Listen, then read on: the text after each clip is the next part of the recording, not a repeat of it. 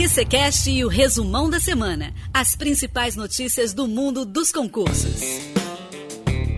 Salve, salve, concurseiro! Bem-vindo ao QCCast, chegando o nosso resumão da semana do dia 30 ao dia 6 de junho. Eu sou Cláudia Jones, é um prazer estar com você. E aqui você acompanha as principais notícias que rolaram no mundo dos concursos nos últimos dias, viu?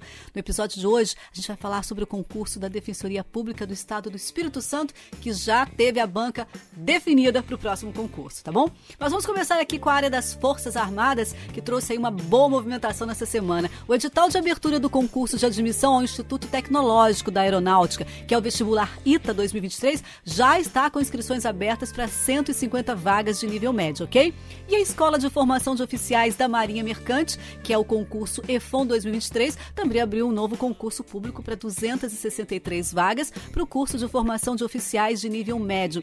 O processo seletivo visa preencher essas 263 vagas, sendo que assim, olha, a distribuição fica dessa forma: 144 para o Centro de Instrução Almirante Graça Aranha, Ciaga, aqui no Rio de Janeiro, e 119 vagas para o Centro de Instrução Almirante Braz de Aguiar, Ciaba, em Belém, no Pará.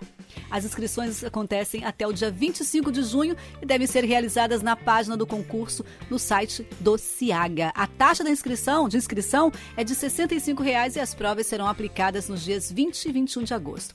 Acesse o portal do QC Notícias e fique por dentro de tudo. E para quem está de olho aí no concurso para defensor público substituto da Defensoria Pública do Estado do Espírito Santo, a DPE Espírito Santo, saiba que a Fundação Carlos Chagas, FCC, foi definida como banca organizadora. O último concurso foi lá em 2016. Lembrando que o cargo para defensor público ele requer ensino superior completo em direito e ao menos três anos de atividade jurídica até a data da posse, viu? O salário inicial de um defensor público substituto nível 1 no Espírito Santo é de 14.840, podendo chegar chegar a 23.320 ao longo da carreira. Para mais informações sobre o concurso da DPE Espírito Santo, é só acessar o site QC Notícias. Agora, outro órgão que já teve banca definida para o novo concurso é o Tribunal de Contas do Estado da Paraíba, que oficializou o Centro Brasileiro de Pesquisa em Avaliação e Seleção e de Promoção de Eventos, que é o SEBRASP. Outras informações como cargos, quantitativo de vagas que vão ser ofertadas ainda não foram divulgados, tá? Mas a gente está de olho por aqui.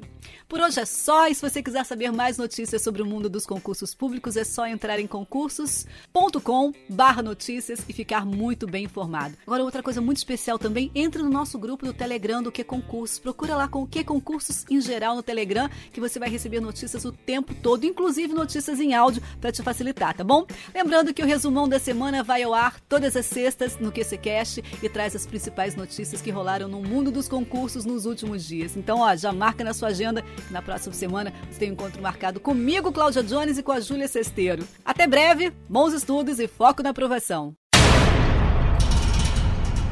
QCCast e o resumão da semana. As principais notícias do mundo dos concursos.